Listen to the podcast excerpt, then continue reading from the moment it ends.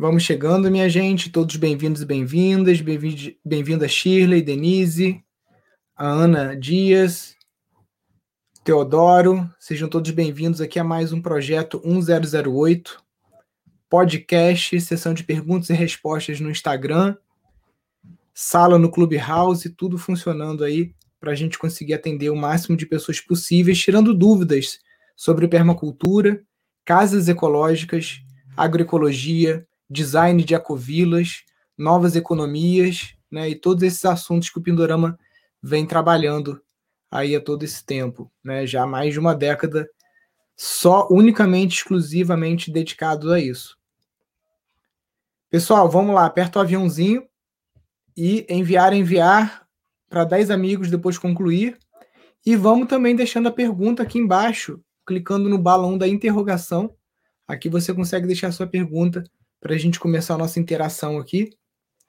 Quem quiser também participar com vídeo, basta solicitar o vídeo e escrever quero vídeo aqui embaixo no, nos comentários. Se alguém quiser vídeo, só falar.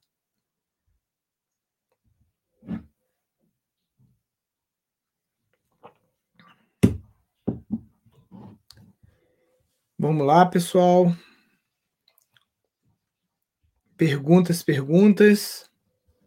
Tem algumas perguntas aqui que foram publicadas lá nos stories. Então acho que eu vou começar adiantando por essas perguntas. E aí depois vocês vão fazendo as perguntas ao vivo aqui também. Deixa eu ver alguma que eu não respondi lá nos stories, que eu já respondi bastante coisa lá.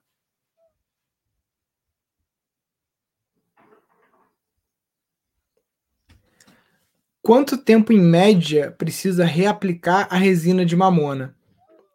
Então, no barro, se você trabalha com um domo de hiperadobe ou alguma coisa assim, um amigo que tem mais experiência do que eu nessa área, ele disse que leva mais ou menos cinco anos, tá? Agora, na madeira, que é como a gente trabalha aqui no Instituto, aqui a gente não usa a resina de mamona no barro, a gente só usa ela mesmo para impermeabilizar o pinos. É, a gente já tem pinos aqui com mais de 6, 7 anos aplicado e nenhum problema. Então eu acredito que ela não é, descolhe do pinos, porque é uma madeira muito porosa, né? E, e ele puxa um pouco, resinosa também. Então acredito que não tenha nenhum problema de ter que fazer reaplicação em madeira. Bom dia, Nilson. Como fazer o barreamento da parede de placa reciclável de tubo de pasta de dente? Então, Ricardo, a gente vai mostrar esse passo a passo lá no curso, mas o pau a pique clássico, como que é? Uma pessoa fica por trás da trama segurando uma tabuinha e a outra pessoa fica do outro lado arremessando o barro. Então, ali no caso, vai facilitar o nosso trabalho porque a placa já está fixa. Você colocou, você colocou a, as barrinhas lá de madeira, né?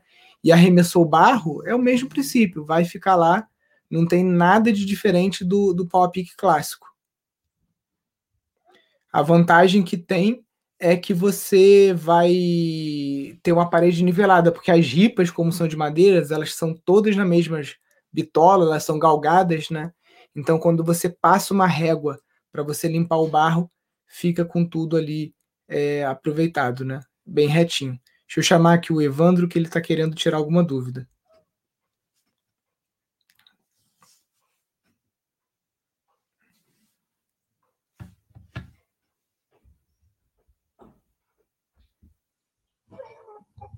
Opa, Evandro, tudo bem?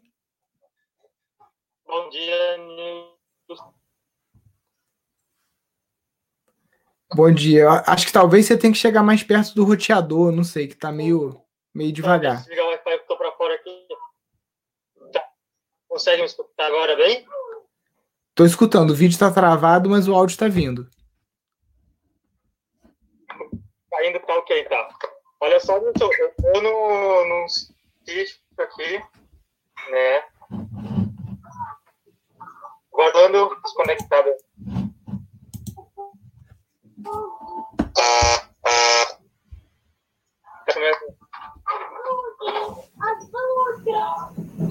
Melhorou? Deixa, deixa eu melhorar as coisas aqui. Acho que é isso aqui.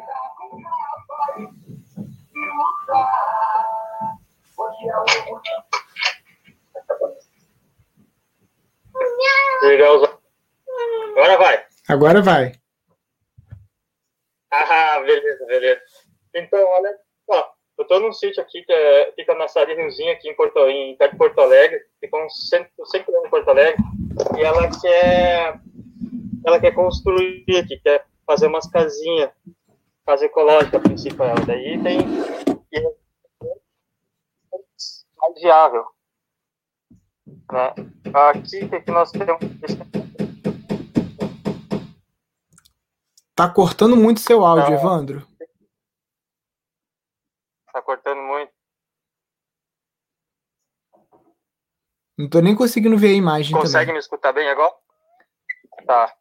É que ela colocou o roteador novo agora há pouco, então a internet dela não deve conectar tão bem. Tu consegue escutar mais claramente agora? Sim, sim. A imagem que tá bem fraquinha. Tá, beleza. Então, assim, ó, aqui ela tem aquele bambu, o bambu grosso, não é o gigantão assim, mas é um bambu grosso, ele deve dar em torno de uns 15 centímetros de diâmetro. Né? A, a, matéria pedra, tem um rio que passa de rio bastante.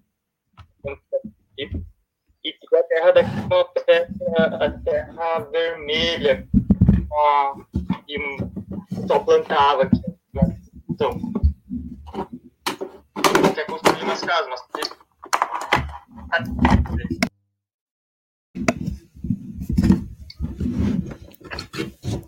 Entendi. Qual a sua dúvida? Uh, e ela quer saber, uh, e aqui é um lugar muito úmido, né? E fica na beira do, do rio aqui. Como que deve, que, que técnica deve ser mais apropriada para ela aqui? E se ela pode usar bambu como estrutura ou a Então, pode usar o bambu como estrutura, tá? É, vai ter que tratar esse bambu, obviamente, né? Não dá para trabalhar com bambu sem tratamento. E ela vai ter que posicionar bem essa casa. Eu estou vendo que tem umas áreas descampadas, né? Então, privilegiar um local onde ela pegue sol face norte o dia inteiro, do início ao fim do dia. E enfim, aplicar aquilo que a gente conversa, né, sobre o parede beiral largo, né? Se ela já tem o bambu aí, eu acho que o mais rápido e que a parede não vai ficar tão trabalhosa dela fazer é o próprio pau a pique mesmo, entendeu? Sim. Tá, beleza. Outra coisa, uh, a questão de, de eletricidade tem que girar pela água, por eólico, por hidráulica. Aham. Qual o custo da Tem ideia do custo dela?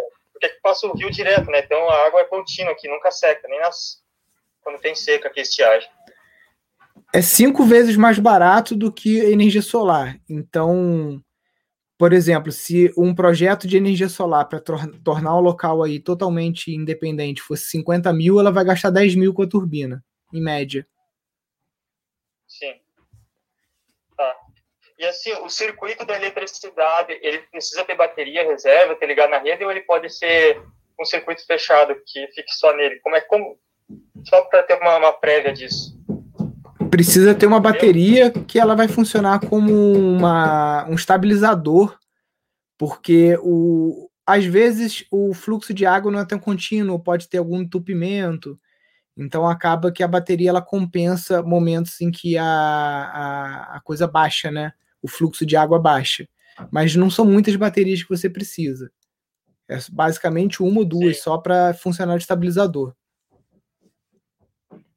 Tá a parte que ela vai construir, envolvendo aqui a parte que ela fala é aqui a parte dos fundos aqui, ó. Eu, já dei roçando de manhã, né?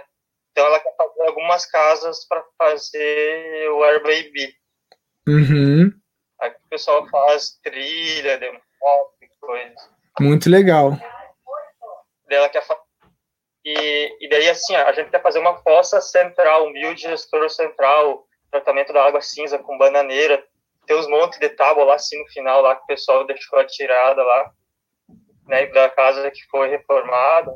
Daí fazer todo aquele esquema né, de, de evapotranspiração com água cinza e tal. Bem no fundo passa um córrego ali, limpar aquele córrego, ficar bem limpinho, né, fazer um negócio bacana aqui. Então, ela tem bastante área. Aqui de fundo, aqui deve ter quase uns 200 metros de, de lado a lado, assim, lá. Muito legal, Evandro. Cada casa dá cada casa dá uma técnica, né? Fazer... É, exatamente, que aí já, assim, já, já fica super didático, né? Então, a gente vai, eu vou fazendo, daí, de acordo com o tempo, a gente vai entrando aqui online para ter, ter, passar como é que vai estar a situação, né? Então, como eu estou começando, eu sou aluno do curso também, então eu vou, vou aprimorando, aplicando as técnicas, né? Vou tirando as dúvidas aí.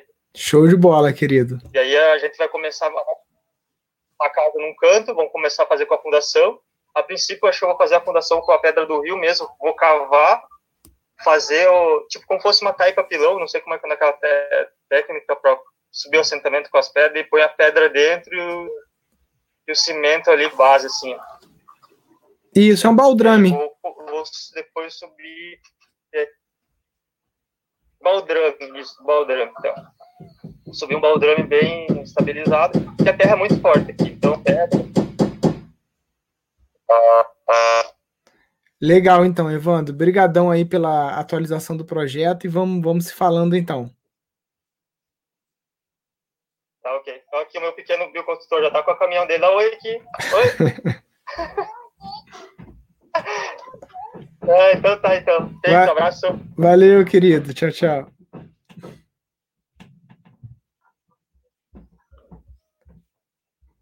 É, esse botãozinho de sair aqui do vídeo é que às vezes ele buga, gente.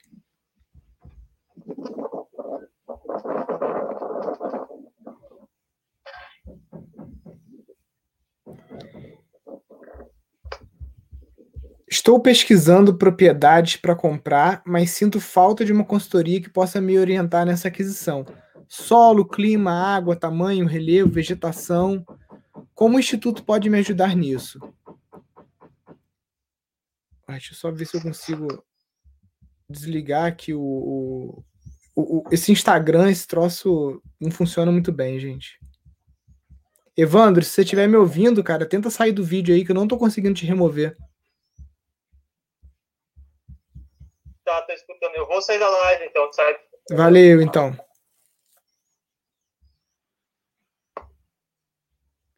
Show. Deixa eu voltar aqui então com a pergunta.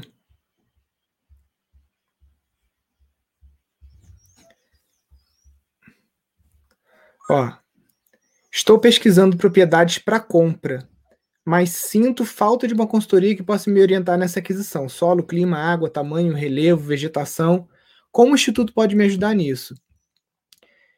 Então, o, a gente tem o curso de gestão de empreendimentos sustentáveis, que ele tem aulas do que a gente chama de diagnóstico rural, que justamente te ensina a identificar elementos e até passivos ambientais que algum terreno tenha e que isso possa futuramente te trazer algum tipo de dor de cabeça, alguma multa ou algum trabalho de reflorestamento muito intenso que você tem que fazer, entendeu? Então, é, eu, a forma mais segura, né? Se você se você quer comprar um sítio, você tá com uma grana reservada. Então, você investir aí menos de dois mil reais, né, no curso mais completo que tem em língua portuguesa, que tem tudo sobre sítios e que a gente está sempre gravando a aula nova e colocando lá, eu acho que sem dúvida é o melhor investimento para você é, fazer isso, até muito mais do que uma consultoria, porque aí você vai aprender por você mesmo, pela sua própria força de vontade, é, pelo seu estudo, identificar isso, e isso vai ser uma ferramenta que vai te acompanhar na tua vida no sítio e também até para ajudar outras pessoas, porque você se torna um gestor ou gestora de empreendimentos sustentáveis.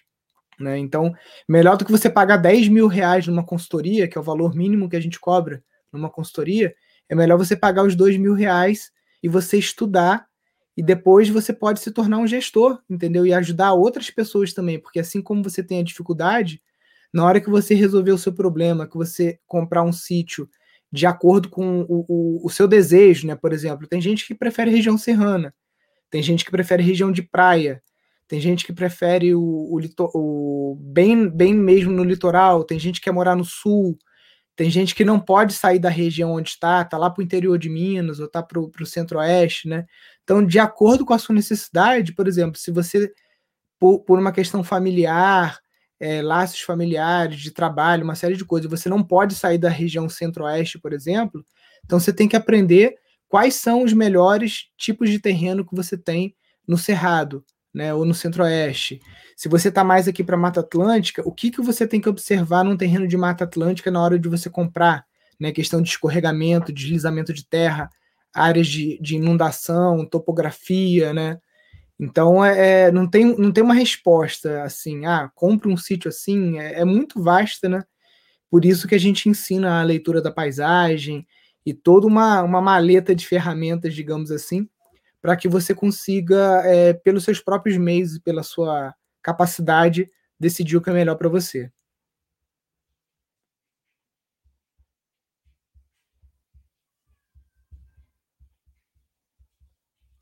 Movelaria com bambu, tem previsão de algum treinamento, curso?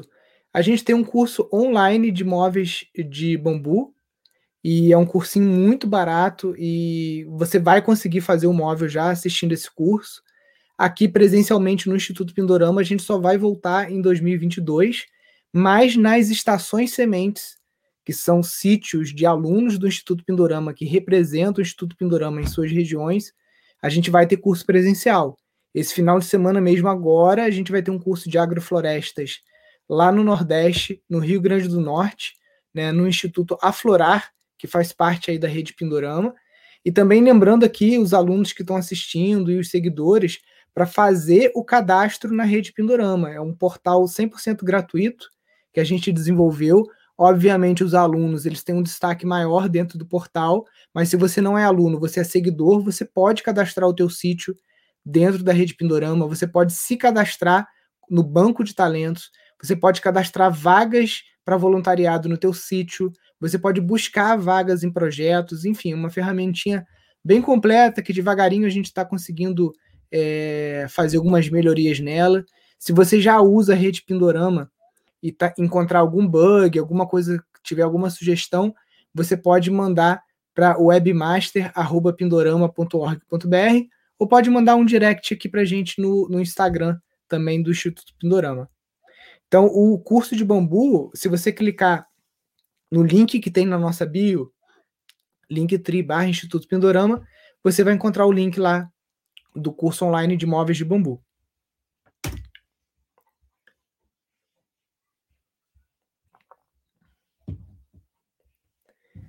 Quero compartilhar uma maravilha. Está passando a internet via cabo na frente do Morro Cantagalo. Ô, oh, coisa boa. Eu só estou conseguindo falar com vocês aqui hoje, graças também à internet fibra ótica é, que foi passada por um provedor local, né? Então a importância também das, dos provedores locais, né? Porque se se a gente ficar só na mão das grandes empresas de internet, eles estão cagando e andando para o interior e para a região rural, então menos ainda, né? O pessoal quer cabear aonde tem muita gente, né? Então, aí nossas palmas aí para o pessoal da alta rede e as empresas aqui no interior do, do Brasil, né? Que estão levando internet para o produtor rural.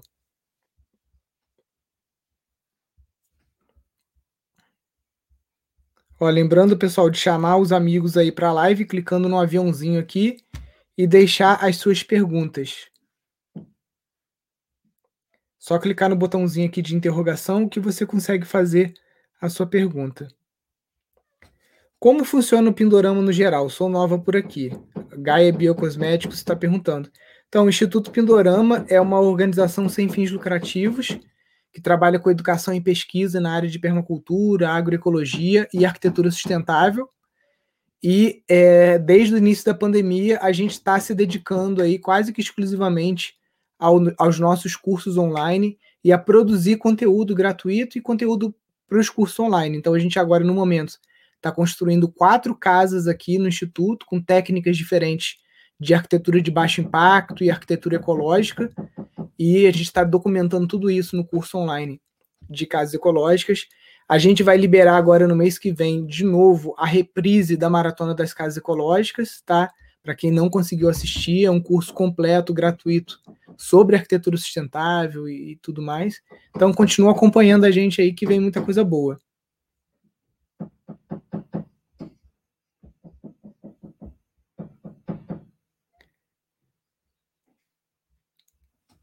É necessário muitas máquinas elétricas e caras para fazer bioconstrução?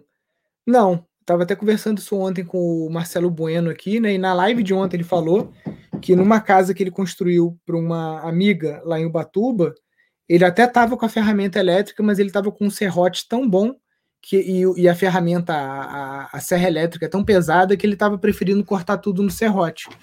Então, basicamente, você precisa de martelo, serrote, e no máximo uma furadeira se você quiser agilizar, né? A furadeira é importante e de preferência uma a bateria, né? Porque aí se você for fazer uma obra no local que ainda não tem energia ou que está longe da rede elétrica, você não puxou ainda uma extensão para lá, acaba facilitando. Eu diria que a única ferramenta assim mais essencial elétrica é a furadeira barra parafusadeira, a bateria. O resto tudo dá para fazer manual. Tem o arco de pua também, né? Que é aquela furadeira é, manual antiga, né? Mas agiliza bastante você ter uma elétrica.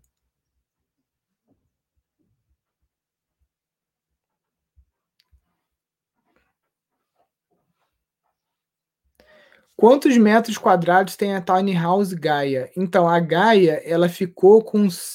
Seria 6 por 3, mas o Marcelo deu uma avançadinha lá, ela ficou com 6 por 4.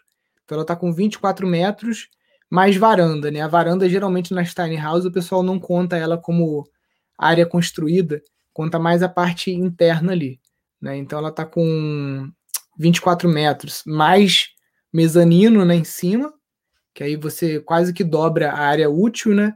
E a varandinha ali, aquela varanda deve ter uns 10 metros, mais ou menos. Menos de 10 metros quadrados. Então a casa ela ainda está dentro ali, eu acho que do, dos 36 metros quadrados, que é o máximo de uma tiny house.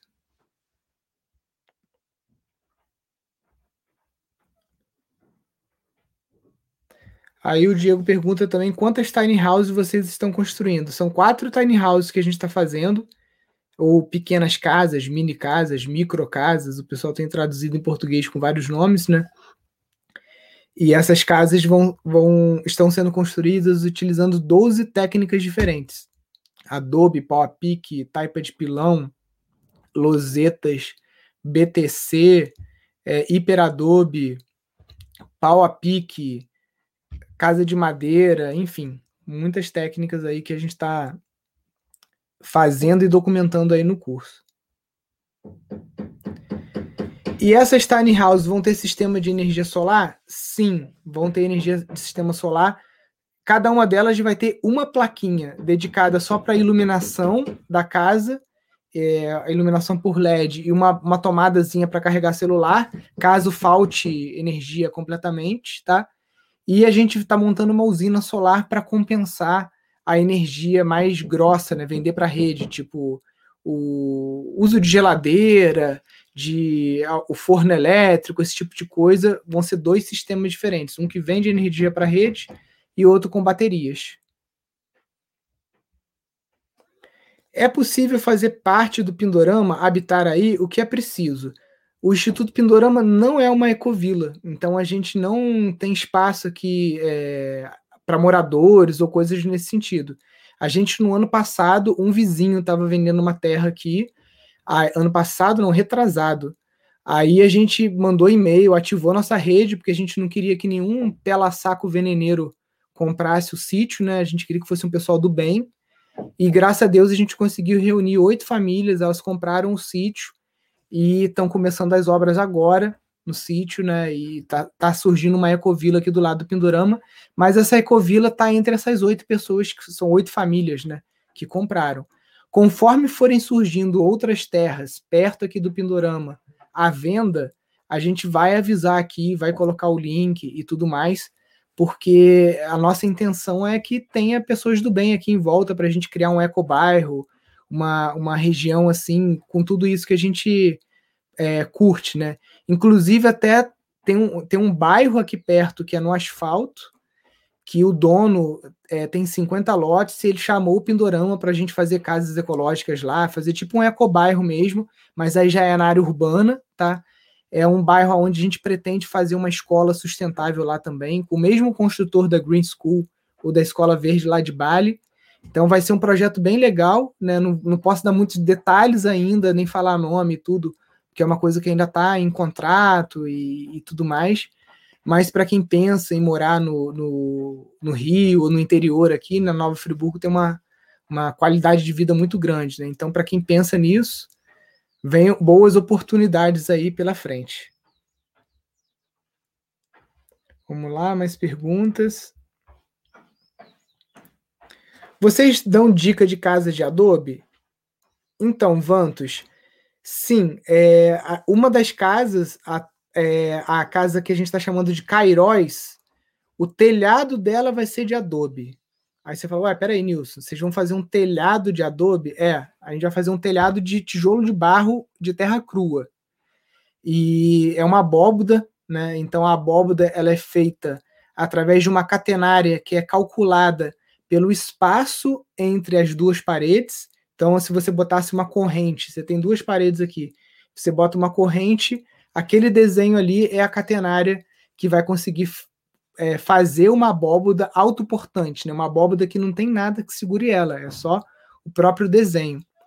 E aí a gente vai fazer todos esses tijolos de barro aqui de terra crua, feito basicamente com terra de barranco e areia, tá? Ele seca na sombra, secar no sol acaba rachando, e com isso a gente vai ensinar não só como faz as paredes de Adobe, mas a abóboda também. Então isso está dentro do, da ementa do nosso curso online de casas ecológicas.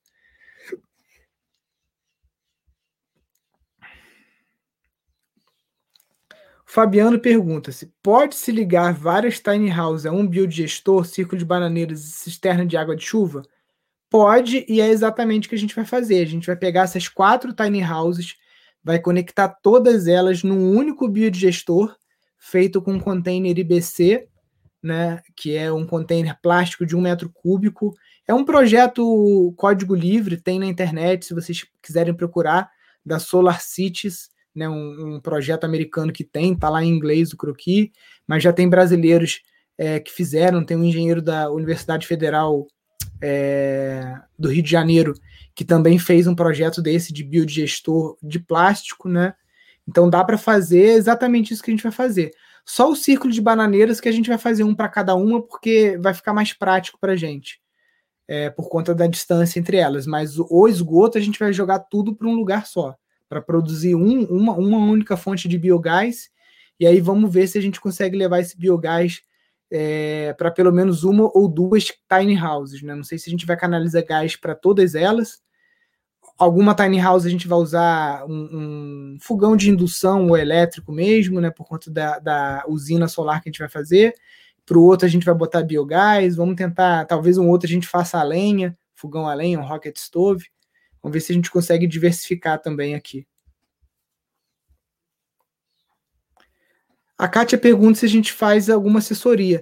Então, Kátia, como eu falei, a melhor assessoria que a gente pode dar é o curso de gestão de empreendimentos sustentáveis, né, que ele está numa plataforma que você consegue baixar os vídeos no teu celular, você consegue estudar com calma, né, e aí você aprende para você ser consultora de você mesma, né, e de seus amigos que também queiram migrar para um sítio ou fazer essa, essa transição, né. Então, porque hoje a gente só dá consultoria para as estações sementes, que são sítios que a gente escolhe, que passam por um processo seletivo, e essa consultoria tem um valor de 10 mil reais, né, para um acompanhamento de um ano. Então é melhor você investir no curso, o curso é muito completo, você vai conseguir, com certeza, é, ter resultados muito bons. Eu, quando mudei aqui para o sítio, há 12 anos atrás, eu não sabia nada disso que eu estou falando hoje, nem sabia que existia permacultura. Então, qualquer pessoa que comprar o nosso curso, estudar, ela vai estar tá 12 anos à frente do Nilson de 2009 que começou, né? Muito conteúdo, com certeza vocês não vão se arrepender. A Mantra pergunta se vai ter escola tipo Green School nessa área em Friburgo. Sim, a ideia é essa. A gente está recebendo um terreno lá em doação, um terreno grande de 30 mil metros quadrados, E a ideia é trazer o York Stan, que foi o construtor da Green School de Bali, para ele gravar um curso online de construção com bambu, enquanto esse curso ele vai ser gravado na construção da escola. Né? Então, uma forma da gente financiar a construção dessa escola vai ser através da venda do curso, né? Quem tiver interesse em aprender de forma online a construir com bambu, a gente vai ensinar lá todo o passo a passo, como tratar, cortar, como fazer os encaixes, e isso com, acho que acredito, o maior especialista do mundo, né? Que por sorte nossa fala português, né? Ele é alemão, mas ele fala um português fluente. E, enfim, acho que vai ser um projeto bem legal aí de financiamento coletivo para a gente construir essa escola verde aqui em Nova Friburgo. Qual a proporção que uso no tratamento do bambu com octoborato e sulfato de cobre? Mateus, você vai colocar 500 gramas de sulfato de cobre para cada 100 litros de água e de 1 a 6 quilos de octoborato por cada 100 litros, tá? O, aqui a gente trabalha com 1 quilo, porque a gente é econômico e porque aqui não tem muita ação de broca. Mas se você está numa região mais quente do que aqui, eu recomendo você fazer uma solução com 6%, ou seja, 6 quilos de é, octoborato de sódico para cada 100 litros de água.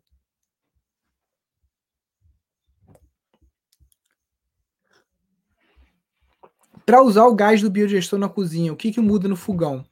Então, eu não aconselho você mexer no seu fogão. Tenha o seu fogão com seu bujão de gás para ficar de backup porque a produção de gás nem sempre é constante, a não ser que você tenha criação de animais, tenha porcos, vacas, ovelhas ou qualquer coisa desse tipo. Se for só com fezes humanas, você vai ter momentos que o, que o biodigestor não vai ter uma produção de gás a contento. Então mantenha o seu fogão, faça um cooktop do lado em cima da pia e ali você usa o seu biogás. Basicamente, você só tem que arrancar o gigrezinho, que é um redutor de pressão que tem. É um parafusinho dourado que você tira a têmpera desenrosca com a mão e acabou. Não tem nenhum mistério para fazer o processo. Quando deve ser esse curso de construção com bambu junto com a escola? A gente acredita que só ano que vem, porque a gente quer primeiro finalizar o, curso das casas ecológicas, né, das quatro tiny houses. Então, uma coisa de cada vez, nessa não a gente não dá conta que nossa equipe é pequena, mas para o ano que vem, primeira coisa, logo no início do ano, ou se você viu a casa do Marcelo Bueno ficou pronta em 10 dias trabalhados, né? Eles ficaram aqui 12 dias, mas em 10 dias. Então, se as outras casas andarem rápido assim, quem sabe a gente consegue terminar o projeto das casas ecológicas até agosto desse ano. E aí, esse ano ainda, a gente começa o projeto lá do, da, da Escola Verde.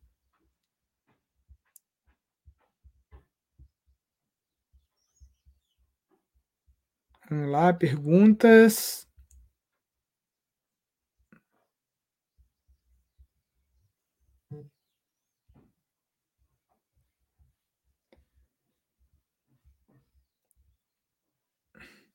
Tem um terreno pequeno de 25 por 100 e uma casinha de madeira lá. O que, que dá para produzir? não sei, não sei nem onde que você está. Você está no Nordeste, você está na areia, você está em Terra Preta, você está na Mata Atlântica, né? O que a gente diz é não pense só em produção de alimentos para você tornar a tua terra rentável. Pense em pelo menos quatro modelos de negócio ao mesmo tempo para você fazer no teu sítio para que com isso você consiga uma rentabilidade independente da sazonalidade, tá bom? Fica ligado no Jornada para um Sítio Rentável, que é um evento gratuito que a gente faz aí algumas vezes por ano. E é, nesse primeiro semestre a gente vai fazer um aí com certeza e você vai aprender muito sobre isso. Bom dia de Portugal. Gostava de saber o que pensa sobre a utilização do cânhamo na construção. Tem experiência com esse material? Pensei nisso para isolar o telhado.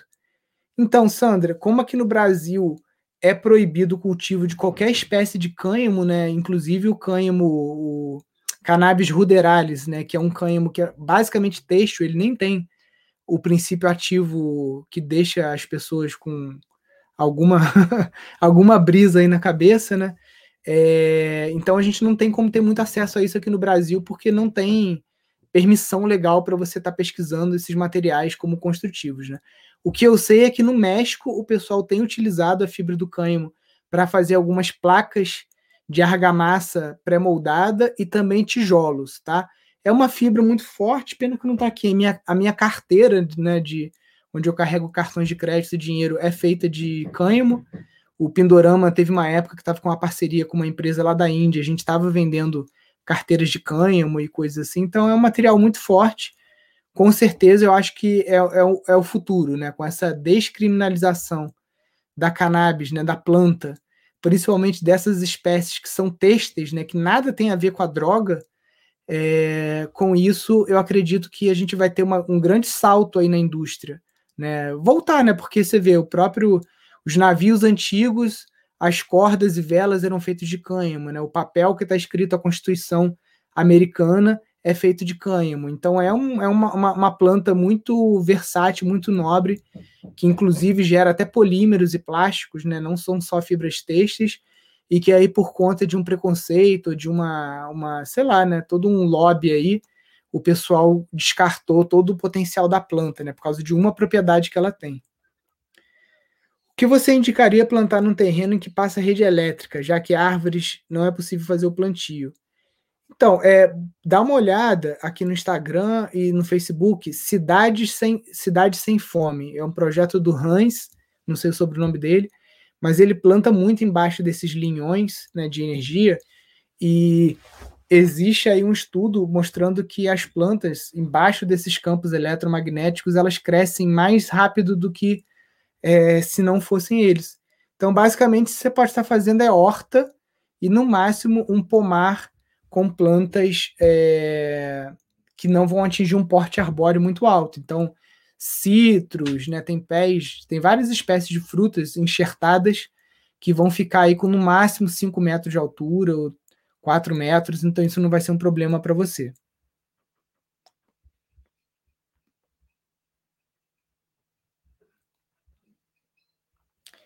Oi, Nilson, meu nome é Amber e gostaria de saber se o curso de gestão inclui o de bioconstrução.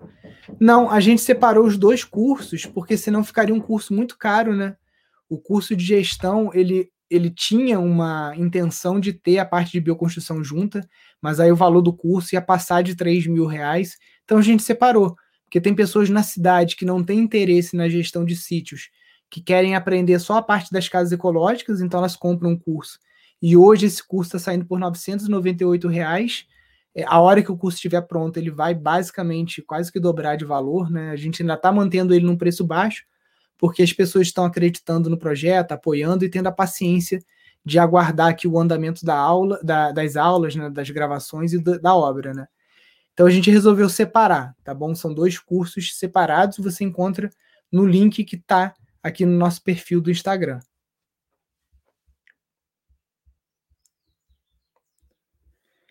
Quero arrumar um galpão ou uma casinha usando técnicas naturais. Dá para fazer parede de adobe por dentro da parede de madeira para fechar termicamente o acabamento interior? Dá sim.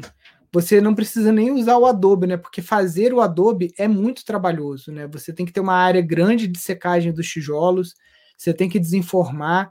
Então, se você já tem uma parede de madeira e você quer só é, criar uma inércia térmica maior fazendo uma massa de barro, areia e palha, alguma coisa assim. Você pode fazer uma outra técnica, que eu não sei o nome, mas eu vi lá na Colômbia, em que você bate alguns pregos, então você deixa o prego alto na parede, vamos dizer assim, um prego 17 por 27, e você vai fazendo meio que um zigue-zague de arame. Então isso te ajuda a ter uma base que você jogando o barro com palha ali, o barro vai aderir na parede, na, na, na, na madeira, entendeu? Você pode também estar tá só botando os pregos e botando uma tela de galinheiro, né, aquela mais aberta, que aí o próprio arame também vai impedir, e depois você reboca por cima. Eu acho que vai ser mais fácil do que você fazer os adobes. Pode me explicar por que a caixa d'água fica acima do boiler? Sempre vejo o contrário.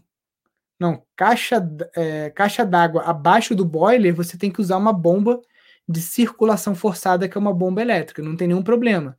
Você pode ter é, uma cisterna embaixo da sua casa e ter o boiler no telhado, só que você vai precisar de uma bomba elétrica para fazer circulação. Se você quer trabalhar com termosifonamento, que é uma forma natural, é, através de princípios físicos, né? De que a água quente sobe, você vai precisar fazer um. De, de, eu vou. Deixa eu abrir aqui, peraí. Deixa eu abrir um slide aqui para te ilustrar isso e vou falar também para o pessoal que depois está ouvindo isso no Clubhouse ou no podcast, para ter ideia de como que funciona. Espera aí.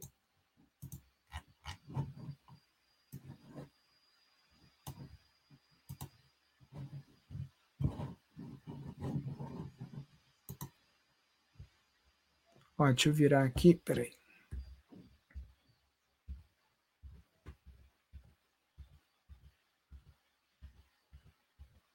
Aí.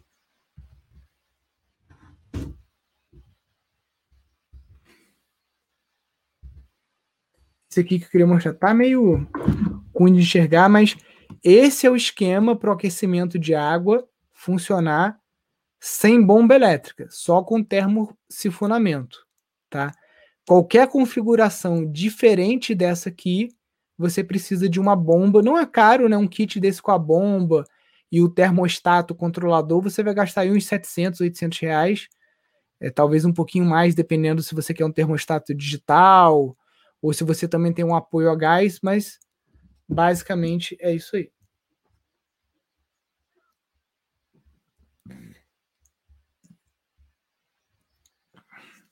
É possível construir um muro para proteger a frente do sítio com bambu? Larissa, vai durar um tempo e depois esse bambu vai apodrecer. O bambu no tempo, a não ser que você invista uma grana em resina ecológica para passar no bambu, ao contrário, ele vai ficar muito caro.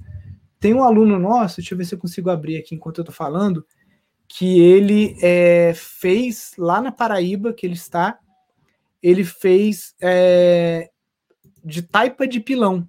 Então ele utilizou terra compactada Deixa eu abrir as fotos aqui, deixa eu ver se eu acho. Ele utilizou a terra compactado, solo compactado, para estar tá fazendo aí esses, esse muro, ó. Tá aqui, ó. Esse aqui é o muro lá no sítio dele.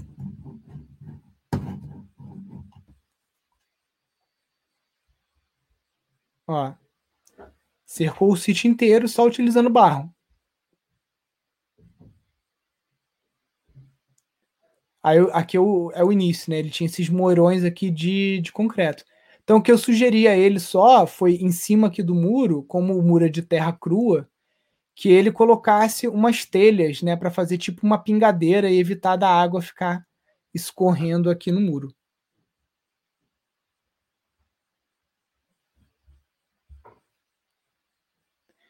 Nilson, o bambu na parede de pau a pique precisa ser tratado? Algum tipo específico?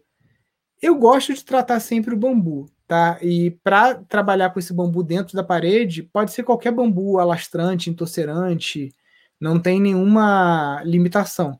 Só o bambu taquara, que é aquele que usa para fazer cestas, né, cestarias, esse tipo de coisa, ele é muito fininho.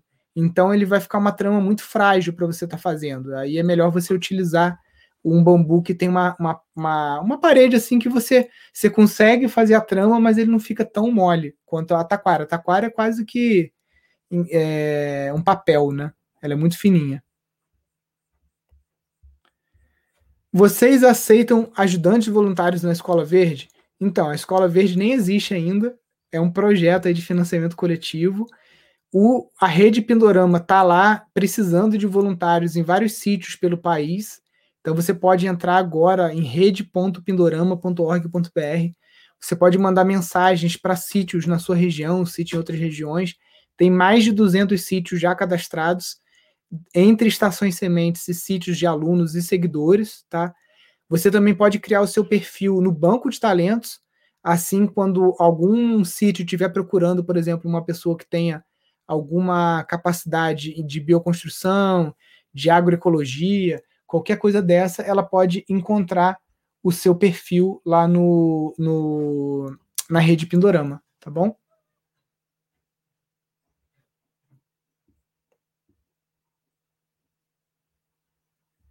Vamos lá, perguntas.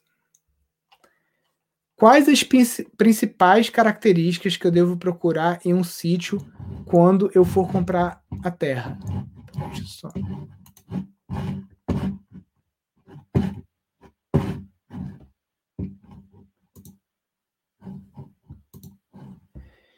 Então, as principais características para você procurar num sítio quando você for comprar a terra. Depende do que você quer como empreendedor. Isso é uma pergunta recorrente aqui no, no nosso encontro. E, por exemplo, é, vou, vou, falar um sonho meu aqui que pode ser no futuro. Eu gostaria, né? É, é sempre assim, né? Quem nasce em região de serra quer ir para a praia, quem, quem tá na praia quer ir para o frio, né? Então, eu gostaria de alguma fase da minha vida, sei lá, daqui a 10 anos, montar uma pousada ecológica em Alagoas ou em Pernambuco, ali bem perto do litoral, e é, ficar ali na praia. Então, o tipo de terreno que eu vou comprar, que eu quero buscar, é um terreno que tem uma aptidão para ecoturismo, que esteja próximo da praia, que tem uma parte que eu possa plantar também, então ele não seja só areia, ele seja tipo uma tripinha assim, que ele começa na areia, mas ele vai até uma área de mata e que tem uma terra preta. Então, para esse realizar esse sonho meu de empreender com ecoturismo na beira da praia, é esse tipo de terreno. Ah, não, Nilson, eu quero estar é, tá numa região que tenha muita água doce, que tenha montanhas, eu quero plantar café. Tá, então se você quer plantar café, a gente está falando de Minas Gerais, Espírito Santo, enfim, você entendeu? Não, não, não, é uma pergunta fechada. Por isso, gente, que eu falo, é, tem que aprender o método, o método que o Pindorama desenvolveu. Leitura da paisagem, aptidão da terra, aptidão do empreendedor, diagnóstico rural. Com isso, você vai conseguir muito mais facilmente decidir qual é o tipo de região que você quer morar, qual é o tipo de terreno que você quer, o tamanho. Eu preciso de um hectare de 10 hectares ou de 100 hectares, né? Tudo depende do seu sonho e do seu projeto.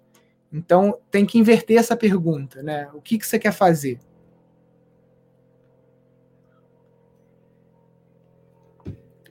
Como fazer o alicerce para receber a taipa de pilão?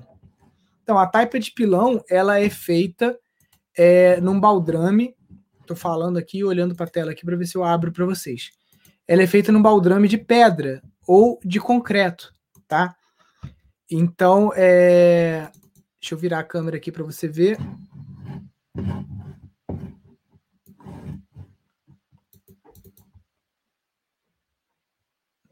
Ó, aqui um alicercezinho que a gente fez para Tiny House.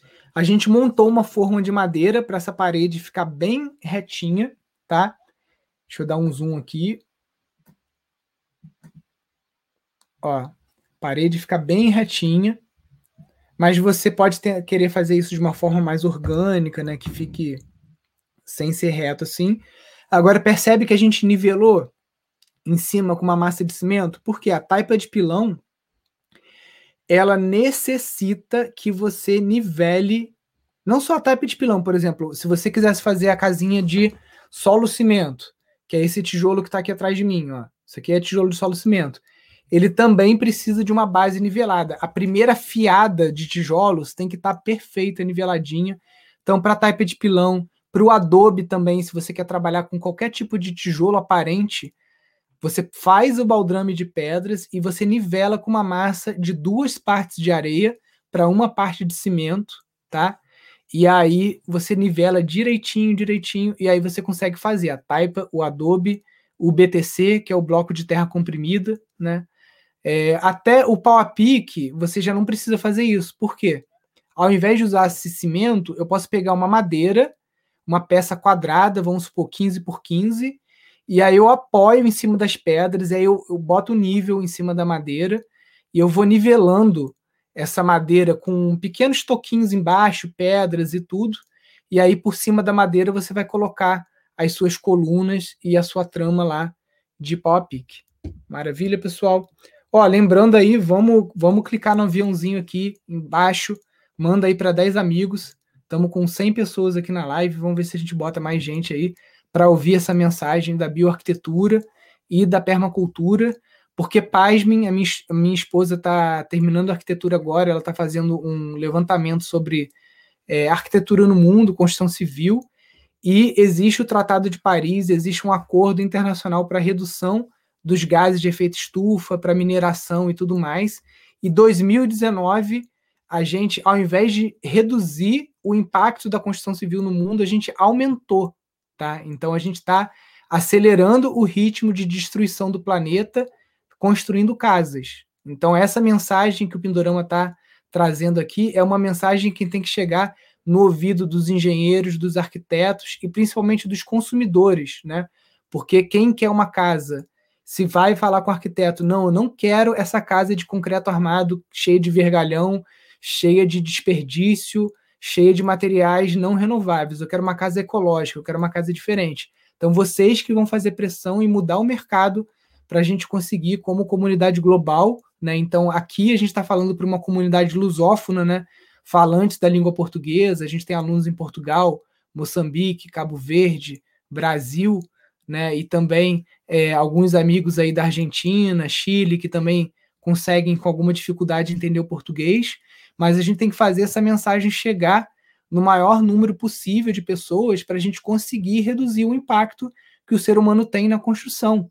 Né? Existem técnicas ancestrais que foram é, repaginadas, digamos assim, com avanços tecnológicos. Né? A própria taipa de pilão hoje, de uma forma mecanizada, né? que você tem um, um compactador você consegue fazer uma casa muito rápida. Né? Enfim, tem, tem técnicas para todos os bolsos e todos os tipos de realidade. Casa ecológica não é uma coisa elitista, como dizem, pelo contrário, ela é uma coisa inclusiva.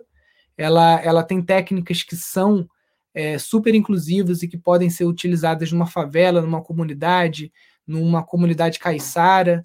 Então, vamos aprender e sermos aqui, todos vocês que estão ouvindo, promotores ou multiplicadores da arquitetura ecológica, arquitetura sustentável e desse movimento. Então, clica aqui no aviãozinho aqui, chama os amigos para a gente conseguir que mais pessoas ouçam aí. É só clicar no aviãozinho clicar no nome das pessoas assim, enviar, enviar, enviar, enviar, depois concluir. A taipa de pilão não vai viga vertical? Não, Simão. A taipa de pilão ela é uma técnica de construção com terra crua e ela é autoportante, ou seja, você tem uma parede com 40 centímetros de largura, aonde você pode apoiar todo o peso de um telhado ou de um segundo andar, inclusive. Tá? É uma técnica. Na Alemanha você tem prédio, um prédio, por exemplo, que é de 1818 e que tem oito andares e ele é todo feito de terra crua, não vai nenhum tipo de cimento, nada, é só terra compactada, tá? Então não vai nenhum tipo de viga. Ou outras técnicas que têm essa propriedade de serem autoportantes, você tem o hiperadobe, que é a terra ensacada, que também não precisa de viga vertical a não ser sobre as janelas. Né? Nas janelas você precisa fazer uma verga. E aí essa verga pode ser de madeira, ou de solo cimento, ou enfim, tem várias técnicas. E você também tem o adobe, que é uma técnica portante, e você não precisa fazer verga de madeira porque você pode trabalhar com os arcos. Se você perceber na arquitetura mais antiga, você não tinha concreto armado. Então, para você fazer uma janela, as janelas eram todas curvas. Por quê? porque você com os próprios tijolos, utilizando a força da catenária, você consegue fazer uma, uma base para você suportar o telhado acima de uma janela, né, que é um buraco que você está fazendo na parede, uma fenestração, e ali, por conta da catenária que você faz com Adobe, você consegue é, fazer uma casa 100% de terra crua, com dois andares, três andares, o que seja, e ainda suportando o peso de telhado sem nenhum tipo de coluna, viga, concreto armado, vergalhão, nada disso. E a gente não está falando só de casa de hobbit, né? A gente está falando de casas chiques, é, obras institucionais, escolas, prédios governamentais, né? Tudo feito com essas técnicas. Parece que os programas de incentivo para aquisição de casa própria não se preocuparam com a questão do impacto ambiental. Então, Janete, o Minha Casa Minha Vida entidade hoje, por exemplo, ele já meio que obriga você ter aquecimento solar, né, aquecimento de água através do sol para reduzir o uso de energia elétrica aqui no Brasil, porque uma informação, né, de 18 a 21 horas no Brasil 30% de toda a energia elétrica é utilizada para chuveiros elétricos, né? E um absurdo, um país que tem sol para caramba, qualquer lugar do Brasil você consegue implementar um sistema de aquecimento solar de baixo custo, ou esses mais avançados que tem de, de tubos de borosilicato, né? Então, existe uma, um esforço, mas é lógico, né? O, principalmente com o governo atual que a gente tem que estar tá cagando e andando para o meio ambiente, aí essas coisas ficam mais difíceis de serem implementadas, né? Mas você já tem o Banco do Brasil financiando usinas solares, é, você já tem no, no, no, município de São Paulo a obrigatoriedade, se você vai construir um prédio, de você ter captação de água de chuva, armazenamento de água de chuva, né? Então, são políticas públicas que, independente do governo federal, né, a gente pode estar trabalhando no nosso município, né, com conselho de meio ambiente, né? Qualquer um de vocês que está aqui pode fazer parte do Conselho Municipal de Meio Ambiente, né, o COMAN, geralmente o, a sigla, e participar das autarquias e tudo mais, e junto com os vereadores, vocês mudarem a, a, a realidade de vocês. Por exemplo, aqui em Friburgo, você pode construir uma casa de terra, não tem nenhuma. É, nada no código de obras do município que te impeça de construir, legalizar e ter o habite de uma casa feita de terra, ou de bambu, ou de madeira, do que você quiser aqui no nosso município. Tem outros municípios que isso não é permitido. Então, como que você muda a lei no seu município? Participando dos conselhos municipais que são deliberativos, que qualquer cidadão pode ter acesso, qualquer associação de moradores, né? E com isso a gente vai mudando essa realidade para que seja permitido que os bancos financiem, né? E, e casas é, que sejam feitas com técnicas de terra ou de madeira ou de bambu, né? Usar pneus ao invés de sacos de adobe é, seria uma alternativa? Sim, o Michael Reynolds ele faz isso, né? É só você botar na internet Guerreiro do Lixo e você vai ver as Earthships, né? Que são naves terrestres que o Michael Reynolds faz. Ele utiliza muito pneu. Eu só tomaria o cuidado de não deixar o pneu aparente, de rebocar o pneu totalmente, porque o pneu para dentro de casa, ele libera toxinas, né? Ele tem ali gases tóxicos e, e coisas que vão sendo liberadas, né? Os VO6, compostos voláteis orgânicos. Então é interessante se você rebocar esses pneus.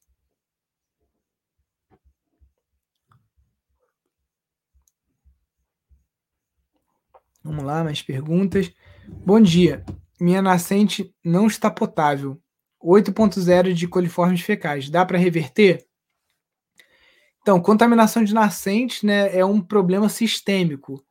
Então, você vai ter que avaliar como que está a situação geral aí, se tem fossa que está extravasando e está vazando, não está dando conta, se é vizinho com criação de animais e aí alguma água de curral está indo para sua propriedade, né? Tem que avaliar o, o teu ecossistema aí de onde que está vindo isso, né? Ou tua, as tuas construções para ver se alguma fossa que está vazando para você reverter, mas dá para reverter sim.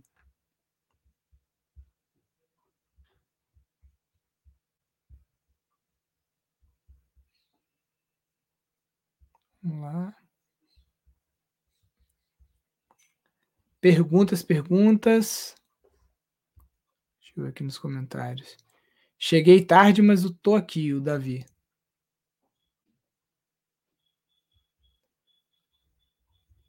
Vamos lá.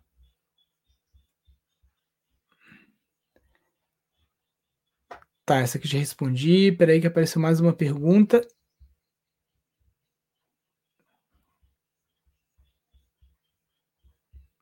Agora. Não gosto de madeira aparente. O eucalipto redondo tem como cobrir? Tem a mesma técnica que eu falei para a Kátia agora há pouco. Você pode bater uns pregos no eucalipto, colocar uma tela de galinheiro com um espaço de 2,5 centímetros e meio, mais ou menos, deslocado. Então você vai ter aqui o eucalipto, você vai ter aqui a tela, é, 2,5 centímetros e meio distante do eucalipto. Você vai jogar o barro ali, essa tela pode ser uma tela de galinheiro e o barro com areia e palha. Aí ele vai criar ali uma primeira camada de preenchimento. Depois você vem com um reboco fino também de barro, areia, cal, qualquer que seja a técnica que você queira utilizar para rebocar, e aí você consegue rebocar essa madeira. Agora tem que ser um eucalipto que já esteja seco, né, para você não apodrecer, né, ou criar nenhum tipo de deterioração na madeira.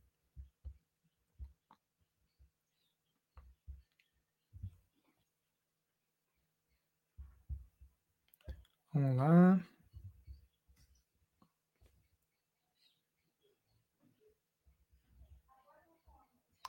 Perguntas. Vocês conhecem mutirão de bioconstrução operando em São Paulo, na região da Serra da Mantiqueira? Então, para você localizar mutirões, você tem que acessar rede.pindorama.org.br. Aí você procura vagas em projetos. Lá também tem eventos, né? E você pode ir olhando os sítios que tem na Serra da Mantiqueira. Você pode mandar um e-mail, uma mensagem para as pessoas através do portal lá da Rede Pindorama, para você conseguir estar tá, é... encontrando aí alguma oportunidade de voluntariado ou de bioconstrução.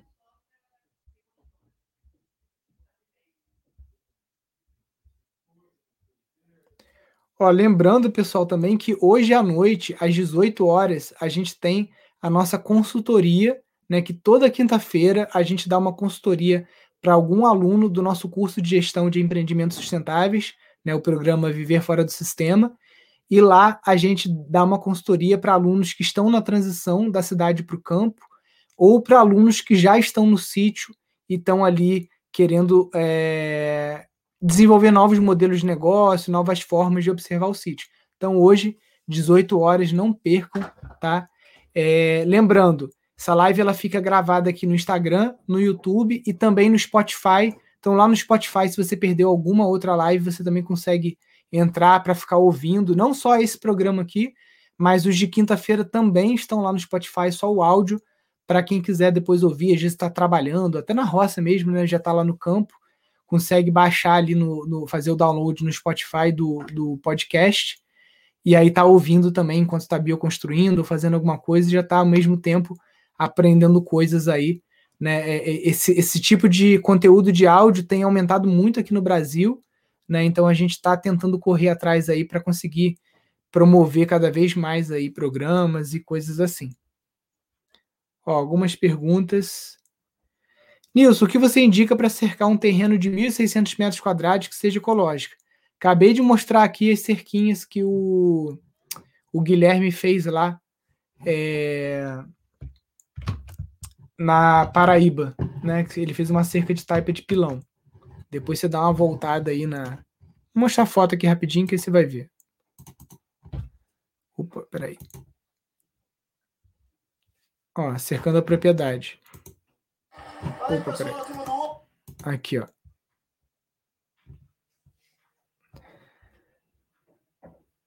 Pergunta: no design permacultural deve ficar primeiro na zona zero?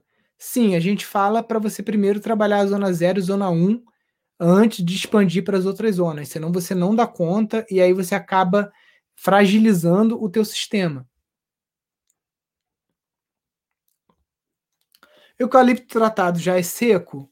Sim, Edna. Geralmente o eucalipto tratado ele já vem seco já. Então já dá para você usar ele praticamente é, no dia que ele chega na tua propriedade para construir.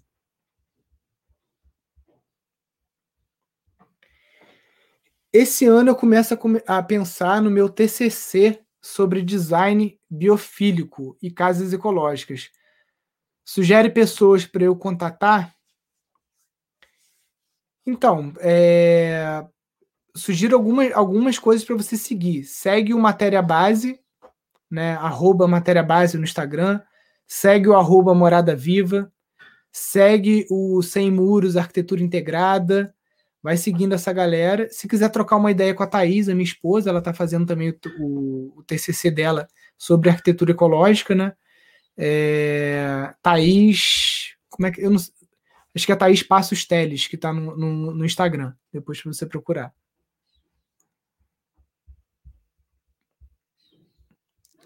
Como drenar as partes de charco do terreno? Eu já estou ficando sagaz aqui, porque eu já tenho até as fotos aqui para mostrar, porque essa é uma pergunta recorrente. Ó, isso é o que eu fiz aqui no meu sítio. Peraí.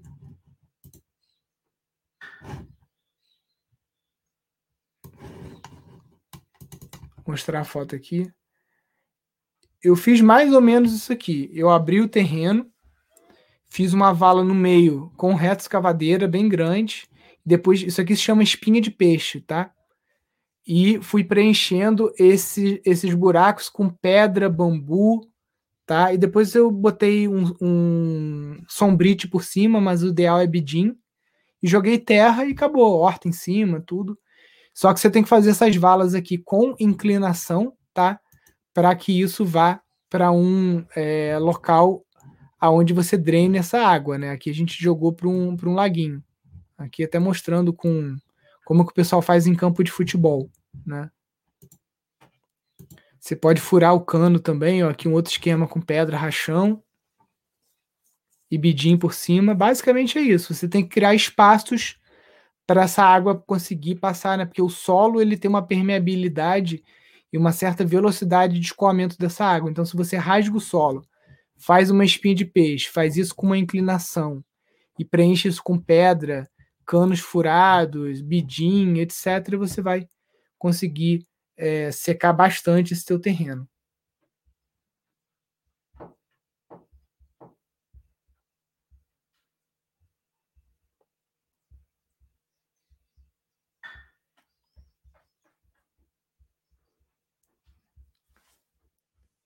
Show, acho que é isso então, pessoal. Então, até daqui a pouco, às 18 horas, lá no YouTube, no canal do Instituto Pindorama. Aqui na bio, a gente tem os nossos links, né? Então, se você está chegando aqui pela primeira vez, você pode se cadastrar na nossa lista de e-mails, enfim, para estar tá sempre em contato com a gente aqui. Então, até daqui a pouco, às 18 horas, e amanhã, 10 e 8, estamos aqui de volta com mais um papo aí sobre permacultura, arquitetura ecológica agroecologia, transição da cidade para o campo e esses assuntos todos aí que o Pindorama vem trabalhando aí com essa galera linda como vocês aí. Estamos chegando a quase 140 mil seguidores aqui no Instagram, mais de 300 mil no Facebook, quase 80 mil lá no, no YouTube, né? Então essa rede está crescendo. Lá na rede também, gente, rede Pindorama, rede.pindorama.org.br. Já passamos de 200 sítios cadastrados. Entra lá, cadastra o teu sítio se cadastra no banco de talentos e vamos ativar essa rede de mutirões aí. Se você está no sítio, está passando perrengue, está sozinho, publica lá em vagas em projetos, publica o teu sítio. Depois de publicar o teu sítio, você vai lá em vagas em projetos e cria vaga para é, você receber o apoio aí dos nossos alunos e seguidores para estar tá aí trabalhando aí de forma voluntária no teu sítio. E aí é uma coisa que é um aprendizado mútuo para todo mundo. Show, pessoal? Então, é, se você quiser compartilhar essa live depois que ela acabar, ela vai entrar no IGTV e aí você consegue, com um aviãozinho, mandar para os seus amigos também. Fiquem com Deus, então até mais tarde, às 18 horas. Um abração, tchau, tchau, valeu!